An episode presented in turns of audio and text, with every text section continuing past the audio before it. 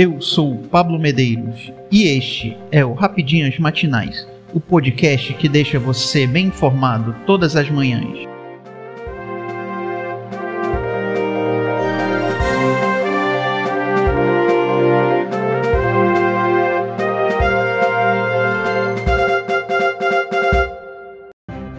Quinta-feira, 15 de setembro de 2022. Vamos às principais notícias.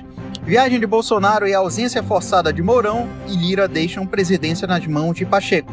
O presidente Jair Bolsonaro vai a Londres, no Reino Unido, para o funeral da Rainha Elizabeth II no dia 19 de setembro. De lá, seguirá para a 77ª Assembleia Geral das Organizações das Nações Unidas, em Nova York, no dia 20.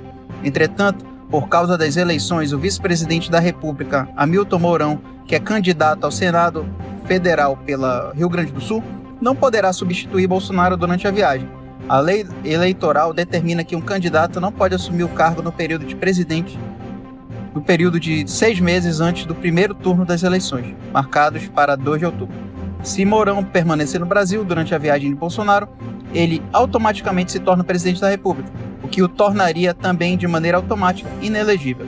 Forçado a se ausentar do país, Mourão permanecerá em Lima, capital do Peru.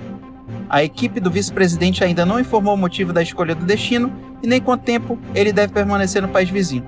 O próximo na linha de sucessão seria o presidente da Câmara dos Deputados, Arthur Lira, mas que também fica impedido por ser candidato à reeleição e também por ser réu no Supremo Tribunal Federal em uma ação que apura o crime de corrupção passiva. Além disso, Lira também confirmou presença no funeral da rainha. Sendo assim, a incumbência de assumir a presidência passa ao terceiro na linha, o presidente do Senado, Rodrigo Pacheco, que não é candidato nas eleições de 2022, porém ainda está na metade do atual mandato, tendo ainda quatro anos como senador, cujo mandato é de oito anos. Guedes afirma que Bolsonaro mandou reverter corte na farmácia popular. O ministro da Economia, Paulo Guedes, participou do evento Latam Retail Show Congresso e Expo em São Paulo nesta quarta-feira 14 e afirmou que o governo federal não irá reduzir o orçamento do programa Farmácia Popular. Segundo o chefe da pasta, o presidente Jair Bolsonaro ligou para o economista e solicitou a retirada da redução orçamentária do programa, que visa entregar medicamentos de maneira gratuita.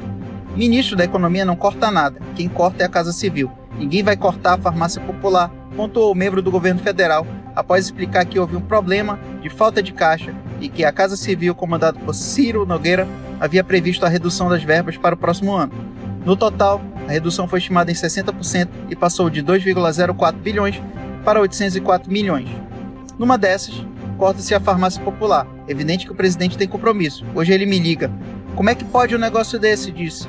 Segundo Guedes, parte do pagamento será realizada através das RP9, as emendas do relator, ou a pasta irá se dedicar a encontrar outra forma de subsidiar o Caminhoneiros ameaçam sitiar a capital paraguaia em protesto por combustível. Grupos de caminhoneiros ameaçaram nesta quarta-feira 14 cercar a capital do Paraguai para pressionar por uma resposta do governo ao pedido de redução dos preços de combustíveis. Ao final do terceiro dia de manifestações pontuadas por confrontos entre manifestantes e policiais que deixaram vários feridos, pelo menos cinco presos, os caminhoneiros anunciaram que vão esperar esta quinta-feira 15 se a resposta do governo não for favorável à nossa reivindicação, é isso que vamos fazer. Vamos sitiar Assunção, destacou o representante da categoria Basílio Duarte. Ele antecipou que os cerca de 20 sindicatos que aderiram ao protesto, incluindo motoristas de grua, plataformas de transporte de passageiros e caminhões, estão de acordo com o avanço para a capital. Flamengo vence o São Paulo mais uma vez está na final da Copa do Brasil. O Flamengo está na final da Copa do Brasil. O time rubro-negro recebeu São Paulo nesta quarta-feira 14 no Maracanã, pelo jogo de volta da semifinal e venceu por 1 a 0, 4 a 1 no agregado. A partida começou com os paulistas em cima, mas quem balançou as redes foi o Flamengo aos 16 minutos com Pedro. No entanto, o lance foi anulado por impedimento.